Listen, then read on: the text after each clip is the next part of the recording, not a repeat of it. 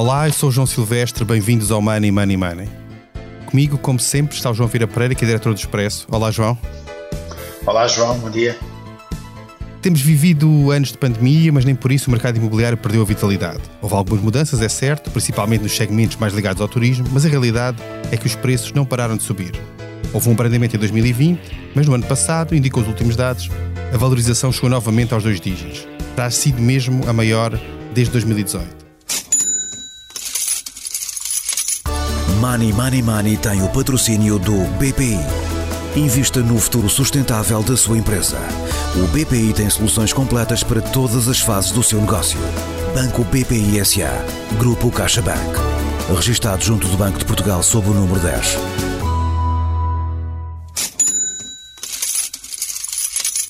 João, temos falado aqui várias vezes neste programa e não só, até fora do próprio programa, sobre como é que achamos muitas vezes que este comportamento imobiliário em Portugal parece algo insustentável, ou pelo menos que parece difícil manter estes ritmos de crescimento, mas a verdade é que o mercado passou a pandemia, teve um, um sobressalto, mas continuou a crescer e sai da pandemia, esperemos nós que seja este agora ao fim da pandemia, com sinais novamente de, de aceleração. Achas que, passados estes dois anos difíceis, a expectativa é que esta tendência que vinha de trás de rápida subida do mercado em Portugal, nomeadamente algumas áreas, as grandes cidades, etc., vai continuar ao que era, a ser o que era? Olha, é assim, eu, João, eu acho que tem tudo para, para assim o ser. Se bem que esta é, futurologia é, é muito difícil fazer nestas áreas, é difícil fazer em qualquer área. É, mas a questão é esta: enquanto as condições únicas do mercado português continuarem, eu acho que o mercado português tem todas as condições para continuar a ser bastante atrativo para determinado tipo de investimentos.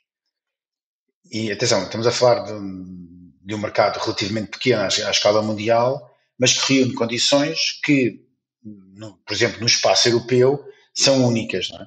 E aqui, obviamente, estamos a falar de condições que têm a ver com a própria natureza do país, quer dizer, com o seu clima, com a sua história, com, o seu, com a sua gastronomia, com, com o facto de haver ainda uma grande parte do, do país bastante selvagem, de, de, de, de, sermos um país bastante seguro para trabalhar, para viver, e tudo isto potencia em grande parte aquilo que é a atratividade de, de Portugal. E, portanto, nos últimos anos, principalmente, eu diria que nos últimos 10 anos, Portugal tem sido procurado, tem, era procurado há muito tempo, mas tem sido de uma forma mais consistente procurado por muitos estrangeiros, quer para virem viver, virem morar, virem trabalhar, um, e ajudados muito por uma política fiscal agressiva, uh, que também potenciou isso, e isso, em termos gerais, é positivo e deverá continuar a acontecer, ou seja, essa atratividade não é a pandemia, ou, ou pelo menos não, até agora não foi a pandemia, no início pode havido assim algum abrandamento, mas que pôs isso em causa porque essas condições naturais continuam a existir. Aliás, Portugal até tem, uh, face a muitos outros países, a nível europeu não compara mal em termos de sistemas de saúde, apesar das nossas críticas constantes ao Sistema Nacional de Saúde, mas estamos a falar de pessoas que normalmente têm sistemas privados de saúde e, portanto, nem sequer é uma grande preocupação uh, e, e, e, essa atratividade mantém-se. A grande questão é as externalidades negativas que essa atratividade provoca no resto do mercado. E esse é que é o grande problema que está a afetar muita gente.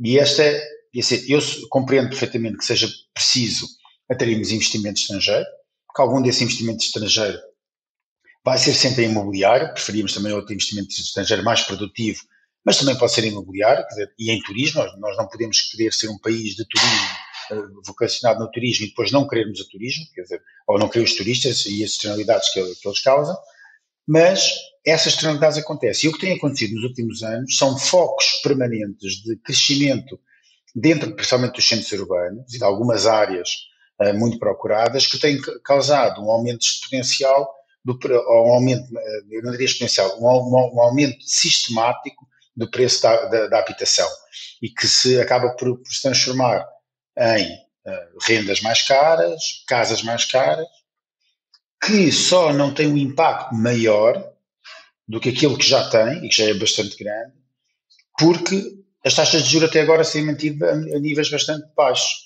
Eh, mas que com o crescimento das taxas de juros pode eventualmente provocar aqui um, um, impacto maior. Portanto, depois desta uh, mini introdução toda e respondendo diretamente à tua pergunta, João, eu acho que sim, eu acho que tem tudo para continuar, uh, até porque há falta de oferta para aquilo que é a procura dirigida a Portugal. E quando existe falta de oferta e a procura é muito, os preços têm sempre tendência a subir. Uh, o nosso convidado de hoje é alguém que conhece bem este mercado, é CEO da Vanguard Properties, é José Cardoso Botelho. Olá, bem-vindo ao Money Money Money. Obrigado, obrigado pelo convite. Eu começava por perguntar exatamente isto, perguntei ao João Vieira Pereira mais ou menos, ou seja, o que é que nós podemos esperar de, de, de, do mercado imobiliário em 2022, imediatamente saber se vai continuar a subir aos ritmos que tem vindo a subir, ignorando aquilo que foi o ano da, pior da pandemia, ou se por alguma razão alguns fatores que estavam por trás desta subida se alteraram e que, e, e que poderão mudar a partir de agora? Bom, é, é, é, uma pergunta muito interessante e que a resposta eu vou tentar ser um pouco um bocadinho detalhado sobre alguns números porque eu penso que é importante para equacionar o problema. Concordo com o João quando diz que Portugal tem sido muito tem tido a capacidade de atrair uh, uma clientela internacional vasta, interessante. Uh, muitas vezes vêm inicialmente para viver e depois começam a investir. Aliás, o meu sócio, Claude Berda, fez justamente isso. Além de investir em imobiliária, nós já estamos a investir num conjunto de indústrias e, portanto, este ano teremos 750 pessoas, 750 pessoas a trabalhar para nós. Portanto, começou por um imobiliário e já está noutras, noutras áreas e conheço muitos casos semelhantes. O, o, problema que nós temos não é um problema da. Nós temos muita procura e ela felizmente vai, vai continuar. O nosso problema é um problema ao nível da oferta. E, e eu vou-vos dar aqui alguns números que se calhar vai espantar muitos que nos pessoas que nos estão a ouvir e basicamente se nós olharmos para o número de fogos licenciados na primeira década do século XXI, nós tivemos 753 mil casas licenciadas entre 2000 e 2010. E 2011 a 2020 nós tivemos, menos, tivemos cerca de 143 mil. Ou seja, tivemos uma redução de 80%. Uh, e isto é brutal. E isto, este é que é o elemento que leva que os preços. Há, muito pouca, há muita procura e há muito pouca oferta de, de produto novo. E nós temos em Portugal, como sabemos, uh, uh, as, casas, as casas com mais de 20, 30 anos muitas vezes não têm a qualidade que nem os portugueses querem, nem os estrangeiros, estão, e estamos a falar do, do ponto de vista térmico, acústico, etc. Portanto, essas casas muitas vezes não são, não são verdadeiramente a opção. Se nós olharmos para os resultados segundo o Confidencial Imobiliário publica, nós teremos vendido em Portugal em 2021 qualquer coisa, qualquer coisa como 204 mil casas. Ora, em 2020 não, ainda não há, não há números de, licenci, de licenciados em de habitações licenciadas em 2021, mas em 2020 uh, houve 24 mil. Portanto, uma vez mais, estamos a falar mais de 200 mil de vendas em 2021, 162 mil em 2020 para uma produção de casas em uh, 2020. Portanto, este não há, não há curva. E, se estivéssemos a falar de outro setor, da bolsa, etc., uma curva destas só podia ter como consequência, obviamente, o aumento dos preços. Há um outro número que é interessante. Costuma dizer que a clientela estrangeira tem sido ela a provocar o aumento de preços, nomeadamente na cidade de Lisboa. Há dois números que me parecem interessantes dizer. Um é que se nós olharmos para os números da Convenção Imobiliária e do INE, o que mostra é que em 2021 o, o preço em Lisboa terá subido uh, nos últimos 5 anos 44% e em Portugal, em Portugal continental 57%. Ou seja, uh, não, não foi Lisboa que onde aumentou mais e é, onde, e é em Lisboa que se centram essencialmente os estrangeiros, quando se considerando Lisboa, Lisboa e Cascais. Uh, e isto também uh, vai, explica que afinal o tema do Golden Visa não tem nenhum impacto na, na, no preço da, da, habitação. Porque se fosse o Golden Visa, como sabe, nós sabemos, o Golden Visa só teve expressão em Lisboa e mais até em Cascais e, e, e pelos vistos nenhum, não foi em Lisboa que, o, que, os preços subiram mais, foi, foi fora de Lisboa. Portanto, nós temos aqui claramente é um problema de, de, de produção de mais casas e isto leva à questão fundamental que é o tempo que leva a licenciar as câmaras em, em Portugal no geral uh, estão, estão, com, estão a demorar demasiado tempo a licenciar novos projetos e, portanto, há muita procura e eu acho que nós não devemos criar formas de, de, de, de reduzir a procura, pelo contrário, uh, mas temos é que resolver o problema da, fundamental, que é, que é pôr mais casas no mercado. Como digo, 80% de redução entre a primeira e a segunda década do, do século XXI. A, a Vanguard é Properties tem sido, tem sido tem investido bastante, há vários empreendimentos conhecidos que estão em, estão em curso. Uh, portanto, posso depender das suas palavras que, seja qual for o segmento, faz sentido continuar a investir e a construir porque faltam de facto oferta de casas no mercado, é isso? Vamos lá ver, nos, nos segmentos médio, médio e baixo, torna-se complicado. Nesta fase em concreto é onde estamos ainda, que é, por um lado, há uma enorme falta de mão de obra. Aliás, temos vindo a verificar que o governo, agora há pouco tempo, por exemplo, facilitou a, a vinda de, de trabalhadores do, do Marrocos. Uh, portanto, e, mas, quer dizer, tem que, ser, tem, que ser, tem que haver mais medidas do género para que se consiga aumentar a, a, a, a força de trabalho que queira trabalhar neste setor. Ainda há pouco tempo vinha no jornal que faltavam 80 mil trabalhadores no, no setor da construção. Esse é um primeiro espaço. Nós, nós, um primeiro aspecto, nós falamos muito, obviamente, da industrialização da indústria, mas isto é, um é, uma, é uma situação que demora tempo, não é? Não é, não é de um dia para o outro que se, se muda um paradigma que dura muitos anos. Segundo, o, o, ao nível das cadeias logísticas, parece-nos a nós, nós não temos diretamente, a maior parte dos produtos não, não nos passa diretamente por nós, porque nós subcontratamos as, as empreitadas a preço eh, global, portanto não, não, não compramos enfim, eh, os, as suas matérias, mas aquilo que nos dizem é que as coisas pouco a pouco têm, têm estado a acalmar, ou seja, que as cadeias logísticas têm estado a, a, a, a retomar o seu ritmo normal. No entanto, ainda assim os preços estão mais elevados.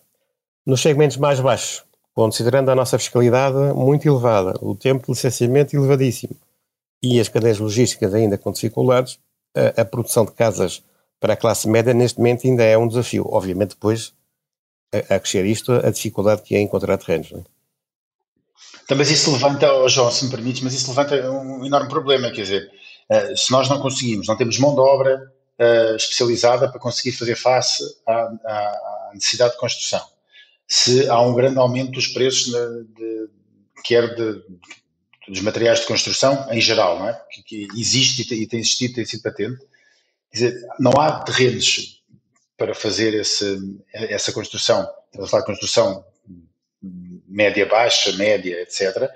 Uh, quer dizer, cada vez vai haver mais um fosso entre, entre quem Uh, vamos estar destinados, a minha pergunta é muito direta, vamos estar destinados a ser, uh, a construir casas de luxo e milionárias e, e, aumentar o fosso que existe entre, entre quem, tem, quem vem de fora e tem dinheiro para pagar essas casas e, e o resto da população. Não pode haver aqui um problema até de, de crispação social com isso? Uh, João, a ver, nós, há aqui dois aspectos que me parece também importante referir, que há pouco não, não mencionei, mas uh, acho que é importante as pessoas saberem.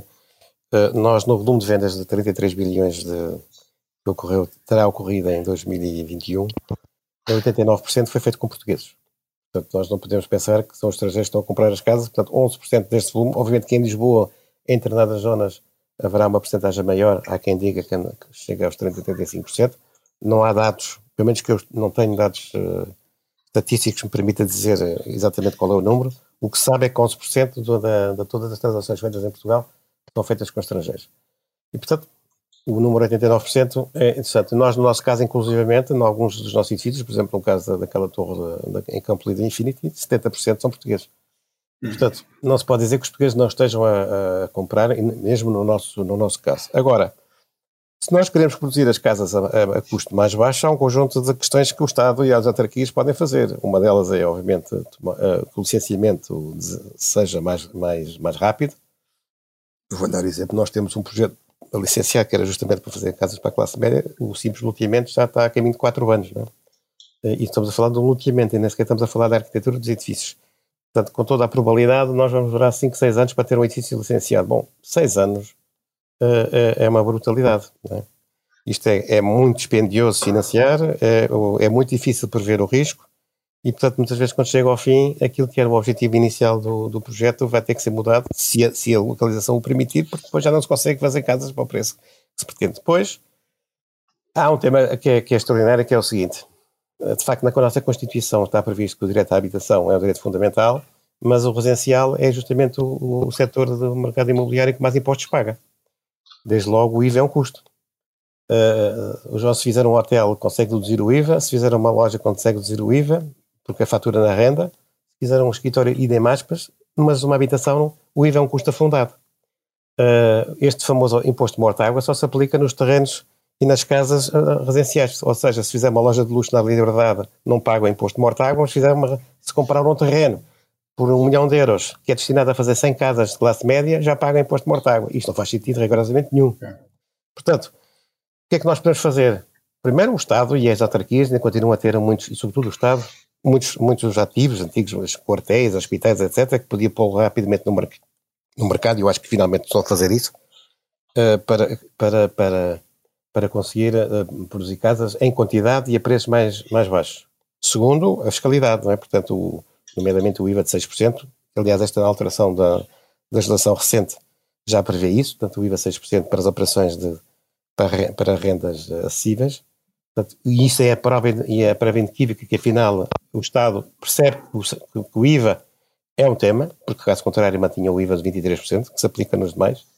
Uh, uh, portanto, há condições de, de, se baixar o custo, mas é preciso que se trabalhe em simultâneo nos prazos de licenciamento, no, na utilização de terrenos que existem, que, o Estado, que pertencem ao Estado, às autarquias e colocá-los no mercado, rapidamente produzir mais casas. Isso, sem, sem trabalhar nestes, nestes dois, nestas duas áreas, tudo o resto vai ser muito difícil. Portanto, a fiscalidade é também um tema muito relevante e, portanto, nós não podemos, não podemos querer eh, o impossível, ou seja, se não trabalharmos nestas, nestas matérias, não vamos ter as casas mais baratas, isso é um, é um ponto assente. E não se pode vir a obrigar. E depois temos esta questão que é e isto já não tem a ver com Portugal, nós não podemos esquecer que muitas das matérias-primas nós, nós produzimos, portanto, são custos importados, e, portanto, se eles estão bem inflacionados, já vêm inflacionados, nós, e, portanto, nós não podemos construir eh, necessariamente muito barato. Depois está aqui um outro problema, que é a, matéria, a mão de obra hoje é, é, é, escassa. Se nós baixamos os custos salariais de quem trabalha na construção, acontece é que eles vão para a Suíça.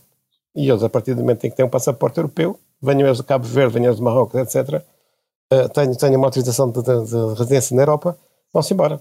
portanto, também não podemos reduzir o custo da construção reduzindo os salários de quem lá trabalha, não é? Portanto, temos aqui uma equação complexa que eu acho que só se pode resolver trabalhando na fiscalidade, tempos de licenciamento e colocação de, de terrenos que o Estado pertence. Ou então criar novos terrenos para construir, uh, para, para, construir mais e em altura.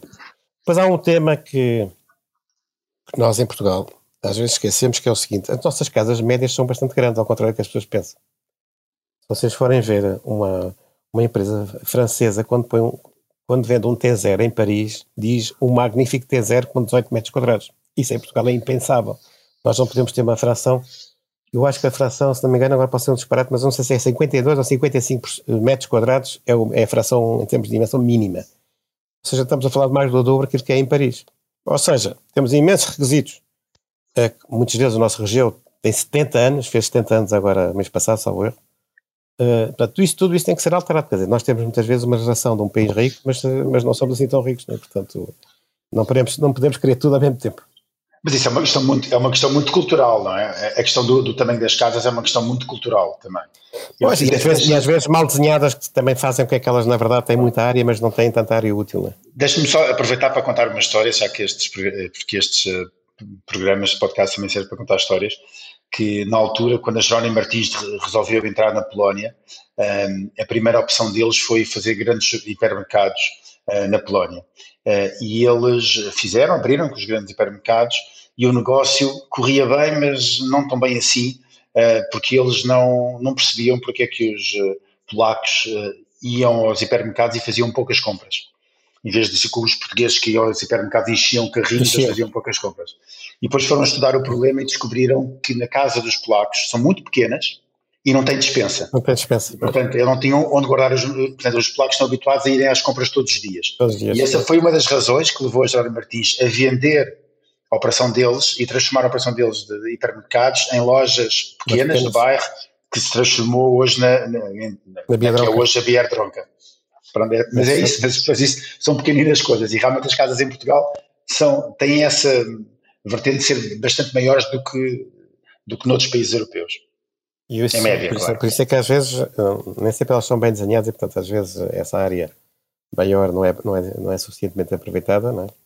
Ou, havia a tendência a fazer muitas assoalhadas e portanto tinha imenso espaço perdido em corredores mas o certo é que as nossas casas, em termos médios, são, são altas. E depois temos aqui o outro tema, que é o problema do, do poder de compra, não é? O nosso, o nosso PIB per capita, em termos reais, uh, uh, o crescimento é baixíssimo, portanto, nós, se considerarmos uh, os primeiros 20 anos do século XXI, um, subimos muitíssimo pouco, não é? Estamos, se considerarmos, se descontarmos o ano 2020, um, foi 15% em 20 anos, se contarmos o 2020, crescemos 5%. E, portanto, o imobiliário em si, porque este, houve aqui um acréscimo, de facto, nos últimos 5 anos em termos do custo imobiliário elevado, mas se considerarmos o ciclo, que é o ciclo normal de 20 anos, o crescimento já não foi assim tão grande, foi 1,9%. E, portanto, o, o, que nós temos tido em Portugal é, de facto, também um, um crescimento muito, muito tenue, quer do PIB, quer dos salários, não é? líquidos. Deixa-me regressar aqui um bocadinho atrás a esta questão de, para tentar perceber como é, como é que viu a evolução do mercado imobiliário durante a pandemia. Estamos agora a falar do crescimento, né? uma fase de uma, foi a maior recessão num ano que Portugal teve em, em muitas décadas. Surpreendeu o facto de, apesar de tudo e apesar do impacto que, que a pandemia teve, Portugal, o mercado imobiliário, ter continuado a crescer, ainda que mais lentamente, em 2020? Não, aliás, na, saiu um artigo no Expresso na altura, logo ao princípio, que, era é, tudo cair a pique e eu até fiz um, um, um post no LinkedIn em que justamente explicava porque que não concordava com essa análise catastrófica do, do mercado, quer da venda, quer do arrendamento.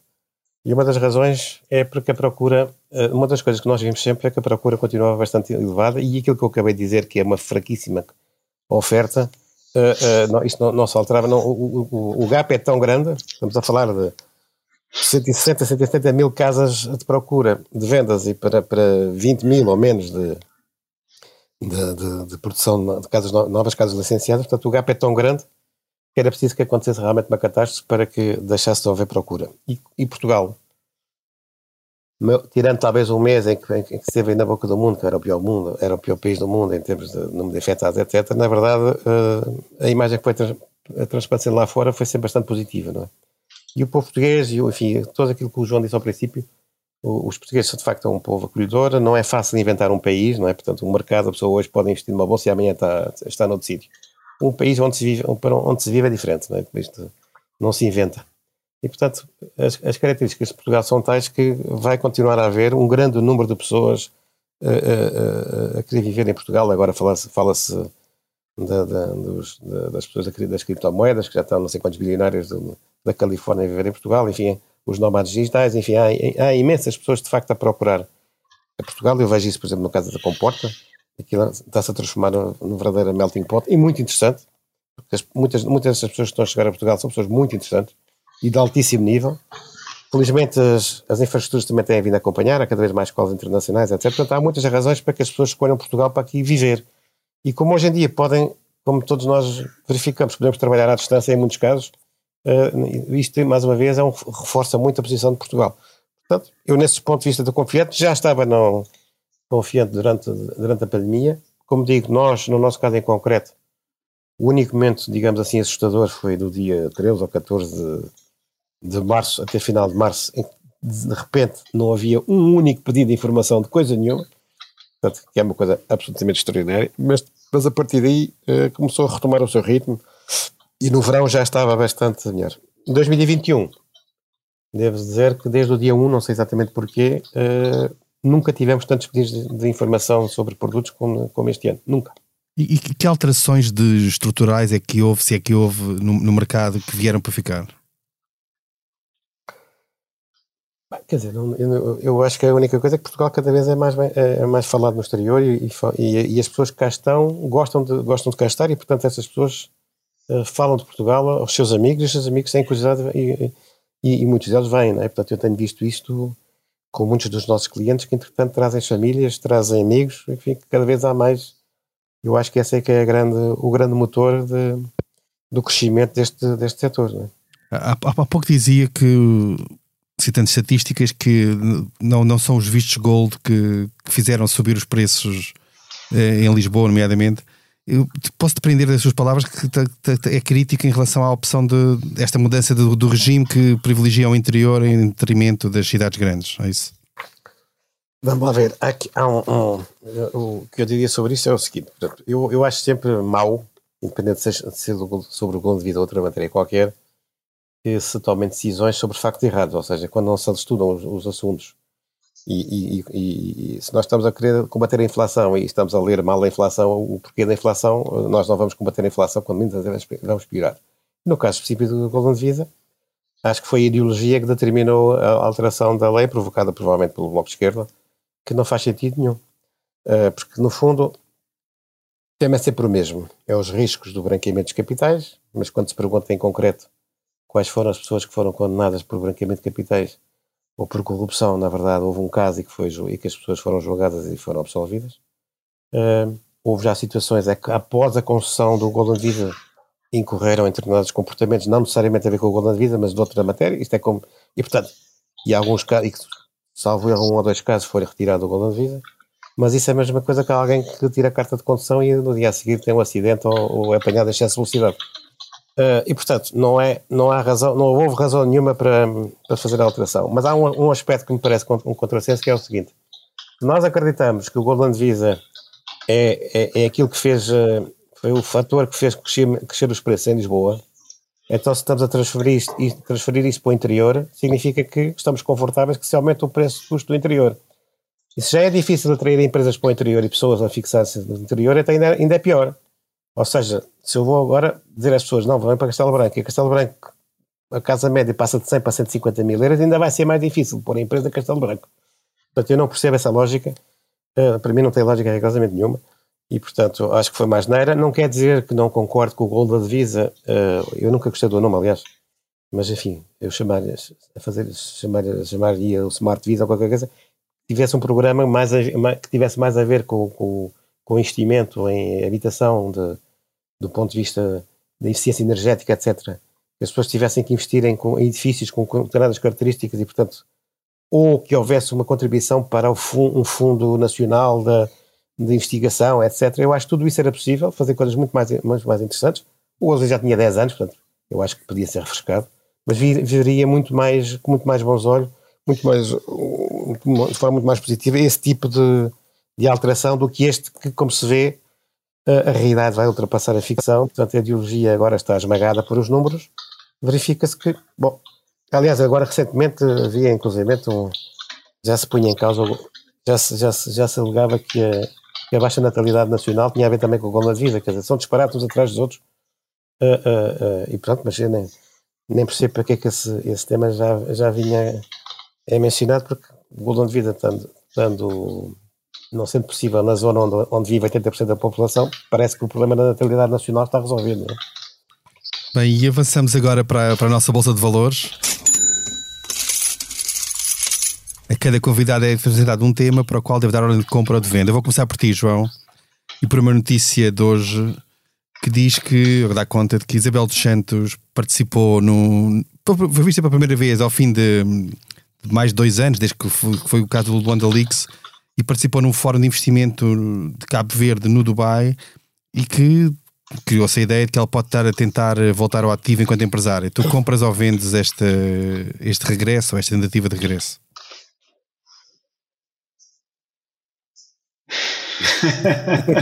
Bem, eu acho que sou um bocadinho indiferente uh, a essa situação, quer dizer, Isabel dos Santos, uh, dizer, eu sou muito crítico da, da, da pessoa em si, uh, mas, quer dizer, mas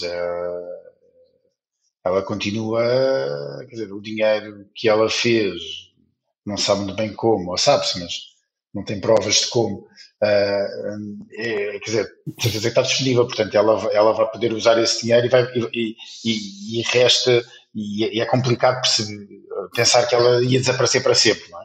Uh, vai querer de certeza voltar ao ativo como, como empresária, uh, agora vai ter muitas dificuldades em fazê-lo em algumas geografias, de certeza, não só na, na portuguesa, mas, na, mas noutras internacionais também, até pela, pelo foco que os Estados Unidos têm sobre, sobre Angola e que têm tido, e com a proximidade que têm dos Estados Unidos muito maior a João Lourenço, que alguma vez tiveram com o José Eduardo dos Santos, uh, e portanto eh, vai ser complicado.